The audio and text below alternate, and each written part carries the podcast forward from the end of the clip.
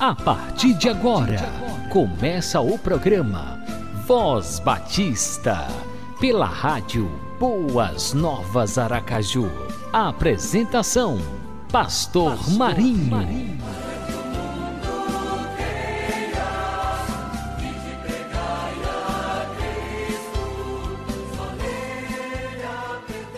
Porque Deus amou ao mundo de tal maneira que deu seu Filho unigênito para que todo aquele que nele crê não pereça, mas tenha a vida eterna. Evangelho de João, capítulo 3, versículo 16. E com esse texto da palavra de Deus, estamos iniciando mais um programa Voz Batista. Sim, Deus amou ao mundo de tal maneira. E o mundo deve ser entendido como pessoas, eu e você, que somos amados do Senhor o homem, por causa do pecado, se desviou de Deus, foi destituído da glória de Deus. Mas Deus, no seu infinito amor, enviou seu bendito Jesus Cristo a este mundo para nos salvar. E nesse tempo em que a cristandade comemora a chamada Semana Santa, a paixão de Cristo, é sempre bom lembrar o sacrifício que Jesus Cristo fez na cruz do Calvário para a remissão dos nossos pecados. Ele não morreu simplesmente para estarmos fazendo uma celebração, mas não, para entendermos a importância da morte de cruz como meio estabelecido por Deus para reconciliar o homem com ele e conceder a este homem salvação e vida eterna. Permaneça conectado conosco porque é sempre bom contar com a sua companhia com o prestígio da sua audiência. O Voz Batista é meu, é seu, é nosso. Quem quiser, de quem vier. Deus abençoe grandemente a sua vida e a sua família.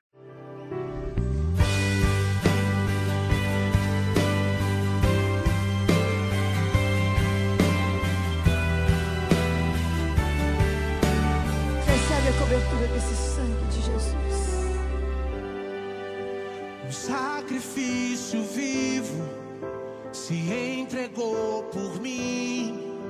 Com armas de amor ele lutou até o fim. Vestido de silêncio, semblante era de dor. E a todos que o feriu lá no Calvário perdoou.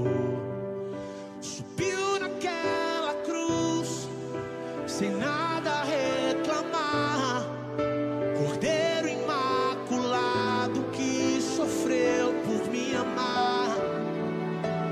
E a minha vida foi lavada pelo sangue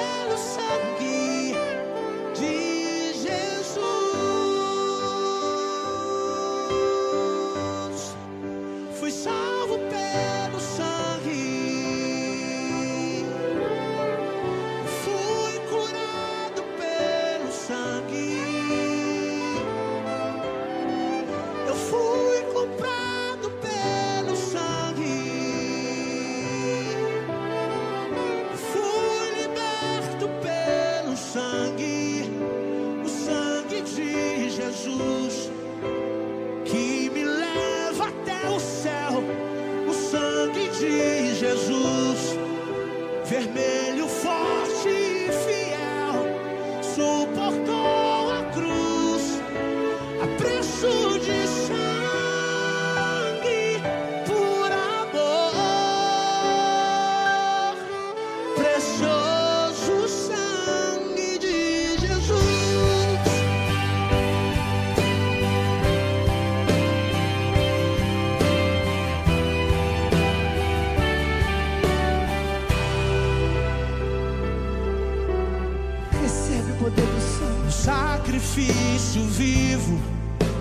Eu quero ser para Deus tão puro e agradável como Cristo ofereceu. Com a sua verdade, vou me comprometer e ser exemplo vivo de sua graça e poder.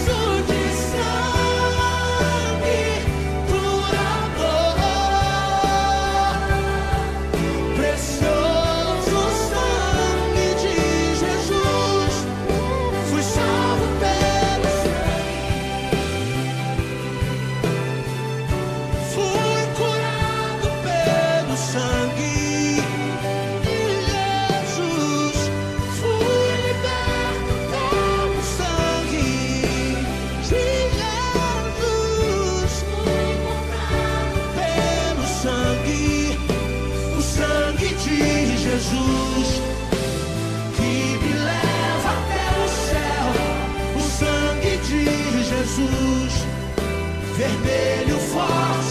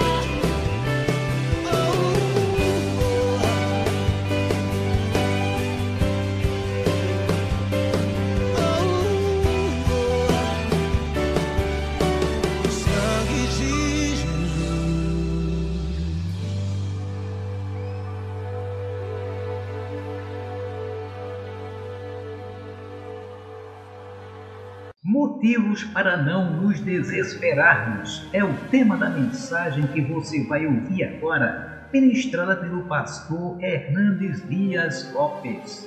Eu quero então convidar você que está aí na sua casa, ou num hotel, ou no seu escritório, ou talvez até num leito de hospital, para abrir a sua Bíblia comigo no Evangelho de Jesus Cristo, conforme o relato de João, capítulo 14, versos 1 a 3. João, capítulo 14, versos de 1 a 3. Jesus Cristo estava reunido com seus discípulos no cenáculo, na cidade de Jerusalém, na semana da Páscoa, precisamente na quinta-feira, exatamente a noite em que ele foi preso, traído, levado ao sinédrio para ser julgado. E ele escreve, então, João escreve, relatando esse fato assim: Jesus dizendo: Não se turbe o vosso coração, credes em Deus, crede também em mim. Na casa de meu pai há muitas moradas. Se assim não fora, eu vou-lhe teria dito, pois vou preparar-vos lugar.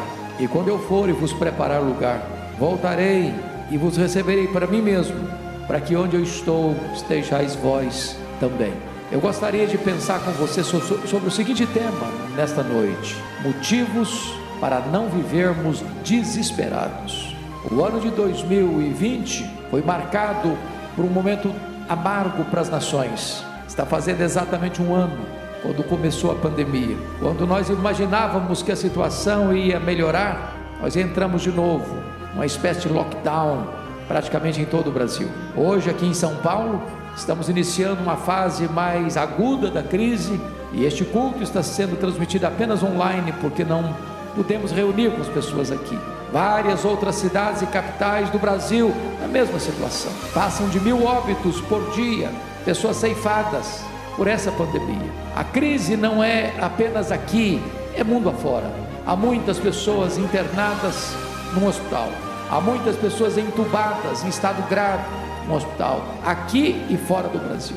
Há muitas famílias enlutadas que não podem sequer se despedir de seus entes queridos de uma maneira digna. Há muita dor, há muito choro, há muita angústia. Em face da realidade aqui presente, é que eu gostaria então de remeter você ao passado, para olhar esta cena que está acontecendo aqui no cenáculo, no Monte Sião, em Jerusalém.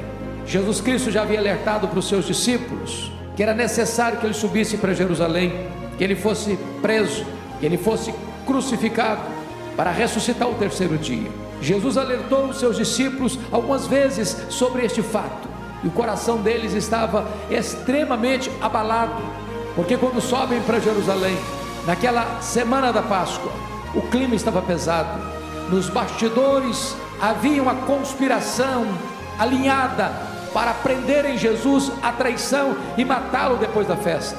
Jesus Cristo então dá uma ordem para Pedro e João prepararem um local para que ele comece a Páscoa com eles. E naquele momento, então, Jesus não fala mais para as multidões. Jesus se dedica exclusivamente aos seus discípulos. E diz a Bíblia que havia uma angústia na alma deles, o coração deles estava turbado, triste, abatido. E talvez seja esse o sentimento que também hoje está aí no seu coração, coração abatido. Tem muita gente sofrendo, não só por causa da pandemia, sofrendo também por causa da crise econômica, sofrendo também por causa do desemprego, sofrendo também por causa dos relacionamentos abalados, sofrendo porque o casamento está acabando, sofrendo porque os filhos estão longe de Deus, sofrendo porque a vida parece que perdeu o sabor.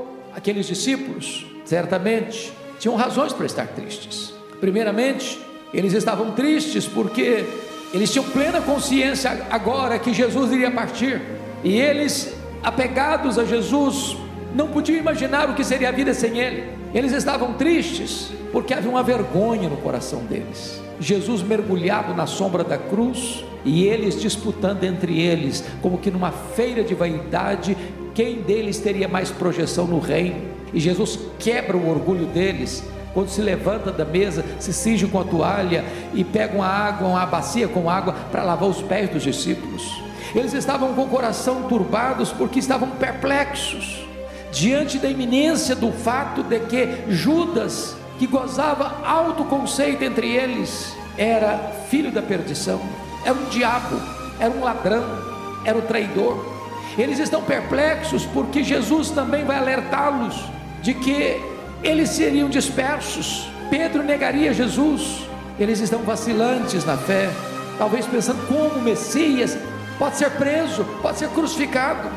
Eles estão angustiados, talvez pensando no que enfrentariam pela frente. Se o seu mestre, se o seu senhor seria preso, seria crucificado, e eles enfrentando as aflições, as perseguições, os açoites, as torturas. E é nessa conjuntura que Jesus se dirige a esses homens perturbados e diz assim: Não se turbe o vosso coração. Hoje Jesus está falando ao seu coração: não se renda à tristeza, não fique desesperado. Mas quais são as razões que Jesus elenca e oferece para trazer ânimo àqueles homens capitulados ao desespero, de cócoras diante da crise? Vencidos por um sentimento de turbulência na alma. A primeira coisa que Jesus vai dar para eles para livrá-los dessa situação é o seguinte: coloquem a sua confiança em mim, disse Jesus, apesar das circunstâncias. Jesus disse assim: Não se turbe o vosso coração, credes em Deus, crede também em mim. Jesus usa aqui o indicativo e o imperativo. Ele está dizendo o seguinte: já que vocês creem em Deus, agora ele dá uma ordem, creiam também em mim. Na hora da crise, você precisa tirar os olhos das circunstâncias e colocá-los em Jesus, crendo nele como aconteceu lá no mar da Galileia, depois de uma borrascosa tempestade, o barco estava açoitado de um lado para o outro, o mar agigantado, as ondas violentas, o vento furioso, o barco se enchendo de água, a morte mostrando para eles a sua carranca, e Jesus então administra a situação, traz calmaria, traz quietude e pergunta: por que vocês estão com medo? Por que vocês não têm fé? Talvez você possa estar com medo porque a sua fé é uma fé apenas intelectual, você sabe dessas verdades. Ou talvez a sua fé é apenas uma fé intelectual e emocional. A Bíblia diz: Sabes tu que Deus é um só, fazes bem, até os demônios creem e tremem.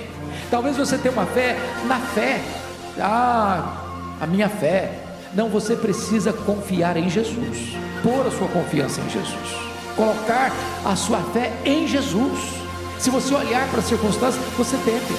Se você olhar para a crise, você teme. Se você olhar para a saúde pública, você teme. Se você olhar para o que dizem os cientistas, você teme. Se você olhar para os noticiários do dia a dia, você teme. Se você olhar para a opinião deste ou daquele político, você também teme. Mas se você olhar para Jesus, você pode vencer o medo.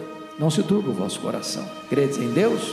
Crede também em mim. O que Jesus está dizendo para esses homens é que eles dali para frente passariam por situações muito difíceis. Eles seriam perseguidos, eles seriam presos, eles seriam acuados, mais tarde eles seriam mortos com requinte de crueldade. Aquele grupo que estava ao redor daquela mesa com Jesus, todos eles, exceto João, que foi deportado para uma colônia penal, todos eles foram martirizados, uns crucificados, outros mortos a flechadas, outro esfolado, outro morto a machadada. E Jesus está dizendo: não importa o que vem pela frente, não importa o que reserva a luta e o sofrimento do futuro, continuem crendo em mim. O que leva o apóstolo Paulo ao caminhar para o martírio, ao caminhar para ser degolado, ele diz: Mas eu sei em quem eu tenho crido, e eu estou seguro de que Ele é poderoso para guardar o meu tesouro até o dia final mesmo caminhando para o martírio, ele diz: O que eu estou fazendo é ir receber a coroa da justiça. Se você crê em Jesus, a morte não pode assustar você. Porque a morte já foi vencida, ele já matou a morte, ele ressuscitou, ele inaugurou a imortalidade, e ele está dizendo: não importa o que você vai enfrentar na vida, não importa o que está pela frente, continuem crendo em mim. Mas Jesus vai nos dar uma segunda razão pela qual você pode vencer o medo, você não ficar desesperado é saber que neste mundo nós somos peregrinos, mas o céu é o nosso lar. Olha o que Jesus diz no verso 2: Na casa de meu pai há muitas moradas. Se assim não for, eu vou teria dito, pois vou preparar-vos lugar. Meus irmãos, aqui não é a nossa pátria permanente, nossa pátria está no céu. Aqui nós somos forasteiros, aqui nós somos peregrinos, aqui nós estamos de passagem, aqui nós moramos numa tenda rota Aqui não está a nossa herança, nosso lar está lá, nossa herança está lá, a nossa casa permanente está lá, a nossa pátria está lá. Então você pode vencer o medo quando você compreende que aqui estamos de passagem, a nossa vida aqui é muito curta, por mais que você viva em comparação com a eternidade, o sofrimento do tempo presente não são para comparar com as glórias por vir a serem reveladas em nós. Então entenda isso. Primeiro, o céu é o nosso destino. Estamos indo para lá. Daqui a pouco estaremos lá. O céu é lugar de gozo e descanso.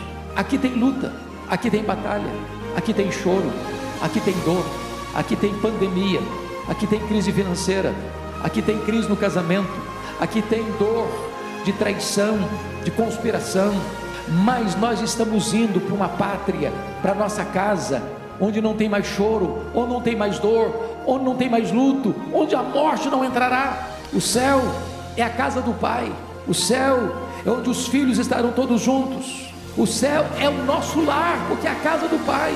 Na casa de meu Pai há muitas moradas. Lá será o nosso lar. Lá não vai ter despedida. Lá não vai ter adeus. Lá não vai ter frustração. Lá não vai ter saudade. Lá nós estaremos para sempre com o Senhor. Céu, como casa do Pai, é lugar de segurança, é lugar de aceitação, é lugar onde todos os filhos são tratados com amor, sem preconceito. Você não precisa temer, porque o céu é o lugar onde tem muitas moradas. Na casa de meu pai tem muitas moradas. Não tem superpopulação, também não tem lugar vazio.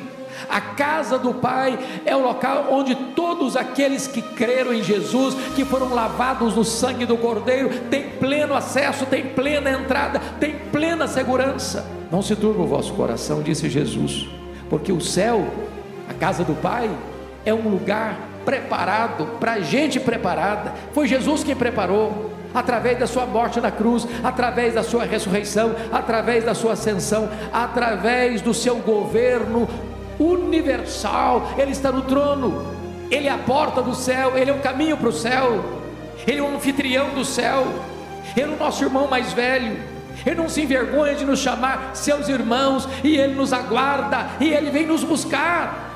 O céu é o lugar onde nós teremos plena comunhão com Jesus, nós o veremos face a face, nós estaremos com Ele para sempre, nós reinaremos com Ele, nós serviremos a Ele, nós glorificaremos a Ele, nós nos deleitaremos nele nós o conheceremos sem jamais esgotar esse conhecimento. Esta é a glória do céu, e Jesus está dizendo para aqueles homens perturbados, aflitos: não se turbe o vosso coração, porque aqui neste mundo vocês são peregrinos, mas existe um lar, existe uma casa, existe um paraíso, existe o céu, existe o seio de Abraão, existe a nova Jerusalém, e é para lá que vocês vão, e lá vocês estarão para sempre comigo. O céu é o lugar onde nós estaremos para sempre uns com os outros.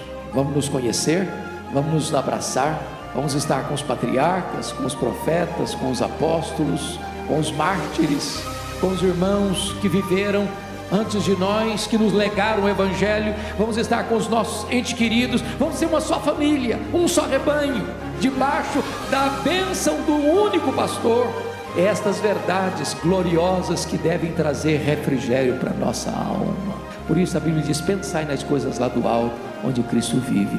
Isso remove a tristeza e a dor do seu coração. Mas em terceiro lugar e último lugar, você pode vencer o medo, você não precisa se entregar ao desespero, porque você pode saber uma coisa: que não estamos sozinhos aqui, mas Jesus voltará para nos buscar, para estarmos para sempre com Ele. Olha comigo o verso 3 e quando eu for e vos preparar lugar, voltarei e vos receberei para mim mesmo, para que onde eu estou estejais vós também.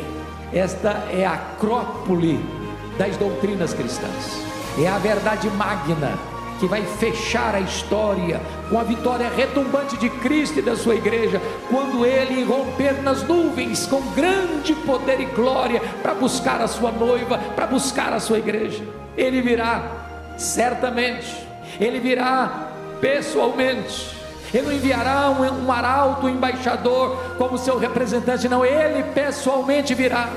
Ele virá fisicamente, ele virá visivelmente, todo olho verá, até aqueles que o traspassaram. Ele virá audivelmente ao clangor da trombeta, ao ressoar da trombeta de Deus, ouvida a voz do arcanjo, ele descerá dos céus, ele virá inesperadamente, como um ladrão de noite. Ele virá repentinamente, como um relâmpago que risca os céus, como abrir e fechar olhos. Assim ele virá. Ele virá inescapavelmente, como uma mulher grávida tem que dar à luz. Assim Jesus inescapavelmente virá. Ninguém pode alterar essa agenda, ninguém pode mudar esse cronograma. Ele virá de forma gloriosa vitoriosa, Ele vai colocar todos os seus inimigos debaixo dos seus pés, e Ele vai julgar as nações, e Ele vai pegar a sua igreja, a sua noiva, e vai estar com ela para sempre e sempre e sempre, enxugando as suas lágrimas. tirando toda a dor e todo o sofrimento e todo o luto e toda a morte, e nada contaminado vai entrar no nosso lar, a casa do Pai, onde nós estaremos para sempre com Ele. Então, esse texto está revelando para nós que nós não devemos nos render ao desespero. Motivos para você não se desesperar. Primeiro, porque você pode pôr sua confiança em Jesus. Ele é maior que os seus problemas, ele é maior que as suas lutas, ele é maior que as suas angústias. Ele pode perdoar você, ele pode curar você, ele pode restaurar você, ele pode consolar você, ele pode pôr você de pé. Ele está do seu lado em todos os momentos da sua vida, em todos os dias da sua história. Você não precisa se render ao medo e ficar desesperado, porque o seu destino é a glória. Ele é aquele que toma você pela mão direita, guia você com seu conselho eterno e recebe você na glória. Ele está prometendo para você que o seu lar não é aqui, o seu lar é a casa do Pai, é o céu, é o paraíso, é a nova Jerusalém, é a cidade santa. E você não precisa ficar com medo, nem se render ao medo, porque Jesus voltará. Certamente Ele voltará. E voltará para buscar você, a mim. Ele virá para buscar a sua igreja. Que dia de glória será aquele? Que ventura maravilhosa será aquela? Onde os que estiverem mortos ressuscitarão com corpo imortal um corpo incorruptível, um corpo poderoso, um corpo glorioso, um corpo espiritual, um corpo celestial, semelhante ao corpo da glória do Senhor Jesus. E os que estiverem vivos serão transformados e arrebatados para estarem para sempre com o Senhor. Você não precisa ser vencido pelo medo. Você pode hoje, agora, nesta noite, pôr a sua confiança em Jesus e desfrutar das promessas seguras de Jesus. Eu quero orar com você aonde você está. Talvez com seu coração hoje apertado pela dor, talvez com seus olhos molhados de lágrimas, talvez você tenha passado noite sem dormir, aflito, ansioso, talvez você está vivendo dias tenebrosos de ver a sua família se desintegrando, seu casamento acabando, seus filhos distantes de você. Quem sabe você caiu num fracasso e não sabe como se levantar. Pois eu quero dizer a você que Jesus está aqui para restaurar você para consolar você, para trazer algo novo para a sua vida nesta noite. Onde você está? Ore comigo. Rendemos-te graças, Deus, porque Jesus nos ama, veio ao mundo por nós, por amor de nós, morreu na cruz pelos nossos pecados, ressuscitou, voltou para o céu, está à tua destra, intercede por nós e voltará para nós. Rendemos-te graças, Deus, porque a tua lei traz refrigério para nossa alma, que restaura a nossa alma. Te damos graças, Deus, porque é bálsamo de Gileade sobre a nossa vida nesta noite. Te damos graças porque podemos crer em Jesus e saber que Ele é maior que as nossas lutas e as nossas dores. Te damos graças, Senhor, porque o céu é a nossa casa, é o nosso lar, é a nossa pátria, onde está a nossa herança, o nosso glorioso Redentor. Te damos graças, Senhor, porque Jesus voltará para nos buscar, para estarmos para sempre com Ele. E rogamos-te agora que tu apliques esta palavra ao coração daquele que está nos assistindo, trazendo consolo, trazendo paz, trazendo alegria, trazendo segurança, trazendo salvação, trazendo perdão, trazendo restauração, trazendo tudo de novo para a glória do teu nome. Assim oramos e oramos em nome de Jesus. Amém.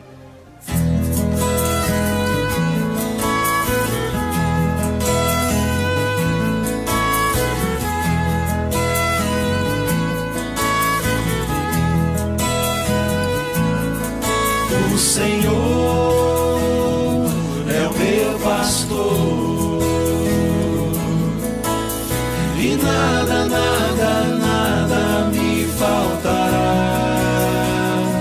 Deitar-me faz em verdes pastos e guia-me pra junto das águas tranquilas.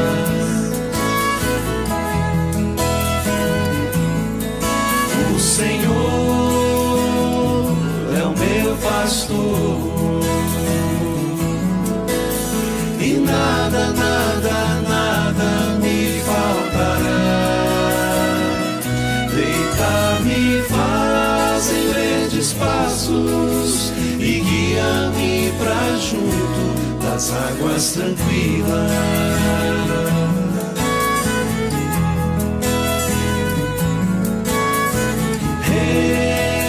refrigera minha alma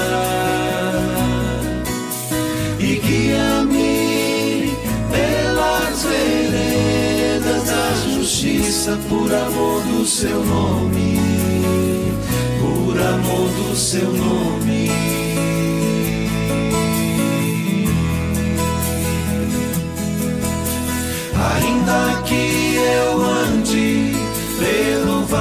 Da sombra da morte, nada temerei.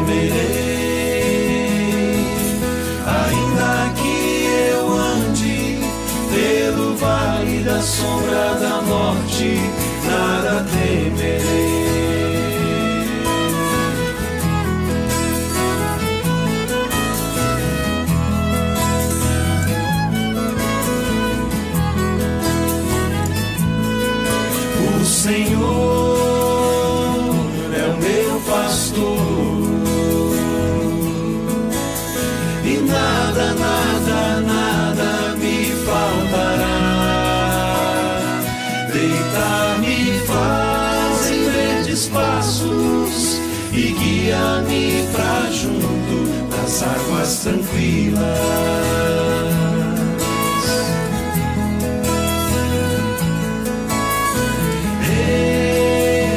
refrigera minha alma e guia-me pelas veredas da justiça por amor do seu nome,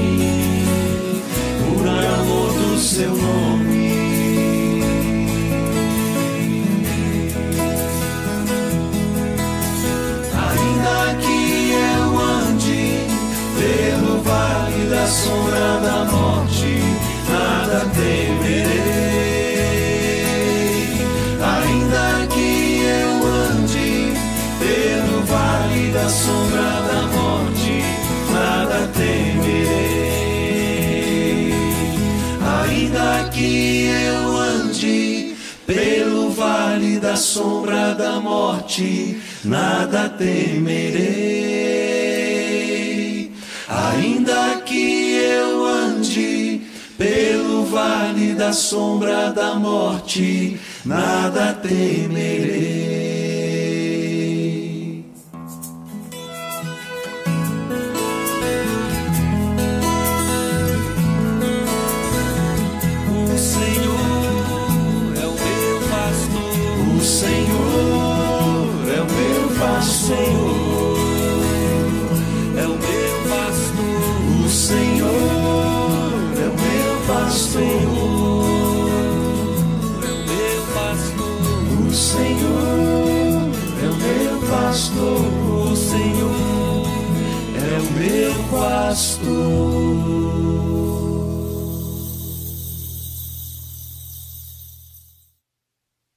Chegamos ao final de mais um programa Voz Batista. Obrigado pela sua companhia e que a graça maravilhosa do Senhor Jesus, o amor de Deus, nosso eterno Pai, e as divinas consolações do Espírito Santo seja com você e com toda a sua família, guardando, protegendo livrando de todo mal, livrando desse coronavírus, repreendendo este mal da face da terra operando cada dia maravilhas, curando, sarando, restaurando vidas para a glória e a honra do nome de nosso Senhor e Salvador Jesus Cristo, hoje e sempre. Amém. Você acabou de ouvir o programa Voz Batista, na rádio Boas Novas Aracaju.